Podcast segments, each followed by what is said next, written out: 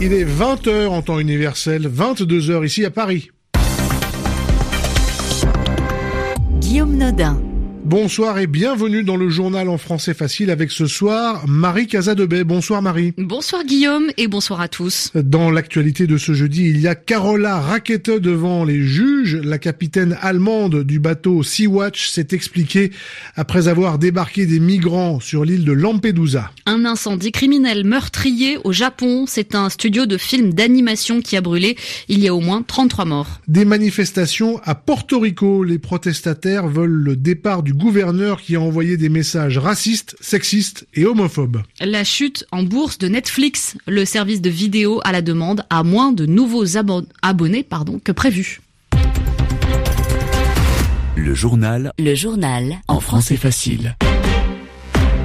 Carola Rackete devant les juges italiens. Après quatre heures d'interrogatoire portant sur deux délits présumés, aide à l'immigration clandestine et refus d'obéissance à un bateau militaire, pour être entrée euh, de force dans le port de Lampedusa le 29 juin. La capitaine du bateau, le Sea-Watch, est sortie libre du palais de justice. Elle a lancé un appel à l'Europe pour que les organisations non gouvernementales qui sauvent des vies humaines n'affrontent plus des situations comme celle qu'elle vient de vivre. Rome, Anne Lenir. Carola Raquette est apparue beaucoup plus détendue après son interrogatoire qu'au moment où elle franchissait la porte du tribunal d'Agrigente. Elle était accompagnée de son avocat qui a affirmé qu'elle pouvait rentrer en Allemagne dès qu'elle le voudrait, qu'elle n'est plus capitaine car l'équipage du Sea-Watch a changé et qu'elle a envie de se consacrer à d'autres activités. Pour sa part, la jeune femme a parlé du soulagement qu'elle ressentait après s'être expliqué devant les juges et elle a lancé cet appel à Bruxelles. J'espère sincèrement que la Commission européenne et le Parlement européen nouvellement élus feront le maximum pour éviter qu'à l'avenir une telle situation ne se reproduise et que tous les pays européens vont travailler de concert pour accueillir les personnes secourues par des bateaux civils.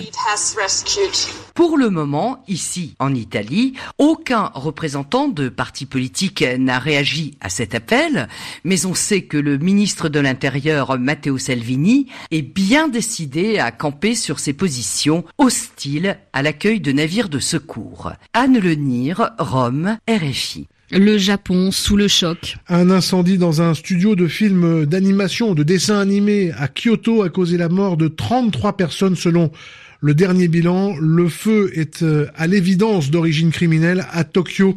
Les précisions de notre correspondant Frédéric Charles. Vous allez tous mourir, a crié un homme de 41 ans en entrant dans un studio d'animation de Kyoto avant de verser un liquide inflammable. Le feu a causé une série d'explosions, a détruit très vite les trois étages de l'immeuble qui ne comportait qu'une porte d'entrée. Des employés terrifiés sont sortis en saignant, soutenant d'autres à demi conscients, tous atteints de brûlures graves. Le quadragénaire a avoué avoir mis le feu au studio Kyoto Animation Company, l'un des plus réputés du Japon. Il produit des films et des dessins animés à succès pour la télévision. Il a sorti récemment un film, Silent Voice, adapté d'un manga sur le harcèlement. On ignore les raisons qui ont poussé cet homme à commettre un tel crime. Il n'a jamais travaillé pour le studio qui a la réputation de bien traiter ses employés. Certains médias spéculent en disant qu'il pourrait s'agir d'un otaku, d'une de ces personnes qui restent cloîtrées chez elles à regarder des dessins animés et qui serait mécontente de certains produits par le studio d'animation de Kyoto. Frédéric Charles, Tokyo, RFI un pétrolier étranger aux mains de l'Iran. Les gardiens de la révolution, l'armée idéologique du régime, annoncent que le navire et son équipage euh, soupçonnés de contrebande ont été arrêtés le 14 juillet au sud de l'île de l'Arc dans le détroit d'Ormuz. Le nom et le pavillon du navire ne sont pas précisés. Le 4 juillet, un pétrolier iranien avait été intercepté par les autorités britanniques au large de Gibraltar. Et ce soir, Donald Trump, le président américain, annonce que les États-Unis ont abattu un drone iranien qui menaçait un navire de guerre américain, un drone iranien, un avion sans pilote. C'était au-dessus du détroit d'Ormuz.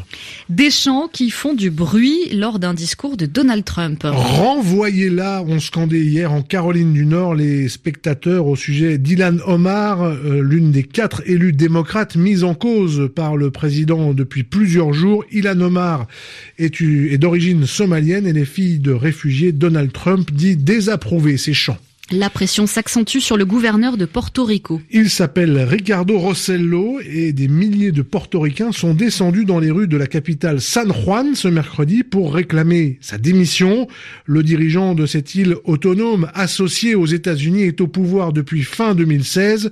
Si la colère des portoricains grondait depuis longtemps, c'est la révélation de messages privés homophobes, sexistes et racistes par un groupe de journalistes indépendants très actif dans les médias portoricains, qui a mis le feu aux poudres. Margot Turgy. Ces messages insultants s'étalent sur 889 pages. Dans leur conversation sur l'application Telegram, Ricardo Rossello et une douzaine de ses collaborateurs n'épargnent personne.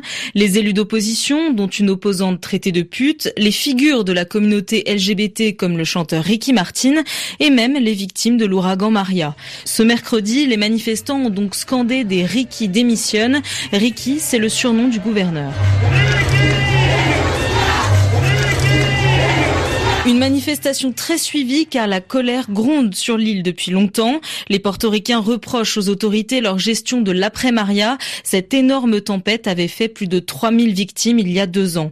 Enfin, le gouverneur Ricardo Rossello fait aussi face à des accusations de corruption alors que Porto Rico est criblé de dettes depuis des années.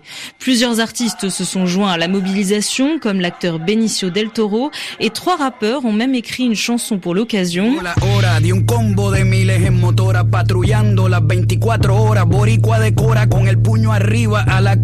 Le morceau intitulé Affûter les couteaux interpelle directement le gouverneur Rossello, mais le dirigeant de 40 ans, qui s'est excusé, n'entend pas se plier aux appels de la rue.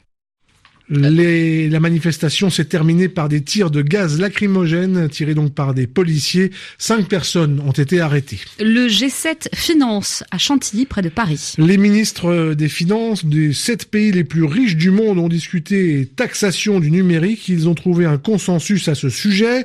Ils se sont mis d'accord et ils s'engagent à taxer les grandes entreprises là où elles créent de la valeur et non plus dans les paradis fiscaux où elles cherchent à placer leurs profits. Le sujet divise notamment la France qui voit le résultat des discussions comme une belle avancée et les États-Unis dont le secrétaire au Trésor parle de progrès significatifs mais avec du travail restant à accomplir. Coup de frein inattendu pour Netflix. Le service de vidéo à la demande a enregistré deux fois moins de nouveaux abonnés que prévu entre avril et juin. Et euh, le service en a même perdu aux États-Unis. Ce n'était jamais arrivé depuis 2011. L'entreprise a été immédiatement sanctionnée à la bourse. Les explications de Mathilde Varda. Les contenus ont moins séduit que prévu, c'est une des explications données par le groupe, et cela malgré le succès important de quelques séries et documentaires. L'augmentation du prix des abonnements entre 1 et 2 euros dans certains pays a aussi joué un rôle dans ce ralentissement. Netflix refuse d'accuser la concurrence pour ce revers, pourtant avec Amazon, Hulu ou encore la BBC, elle est de plus en plus forte. Disney et Apple sont sur le point d'arriver sur le marché. La guerre du streaming n'est pas prête de s'arrêter, difficile donc pour Netflix, d'autant plus plus que la plateforme va perdre des séries phares comme Friends ou The Office. Elle souhaite se rattraper sur le prochain trimestre et mise sur le lancement des nouvelles saisons de ses séries les plus populaires, ainsi que sur les sorties exclusives du film de Martin Scorsese et celui de Michael Bay. Malgré ce coup de mou, Netflix vient de dépasser la barre des 150 millions d'abonnés, un record. Le dossier explosif de la réforme des retraites en France. Le haut commissaire Jean-Paul Delevoye a présenté son rapport aujourd'hui d'abord aux partenaires sociaux et puis au Premier ministre. Objectif, l'instauration d'un système unique par points dès 2025 pour remplacer les 42 régimes existants et supprimer donc les régimes spéciaux. Il s'agit aussi d'inciter les Français à prolonger leur activité jusqu'à 64 ans tout en maintenant l'âge légal de départ à 62 ans. Les préconisations vont servir de base à la future réforme des retraites qui sera présentée en Conseil des ministres à l'automne. Les sports et le football, le Nigeria sur la troisième marche du podium de la Coupe d'Afrique des Nations en Égypte. Hier soir, dans le match pour la troisième place, les Nigérians ont battu les Tunisiens 1 à 0. La grande finale, c'est demain. Elle opposera l'Algérie au Sénégal. Ce sera à 19h temps universel, en direct et en intégralité sur les antennes africaines de RFI. Il est 22h10 à Paris.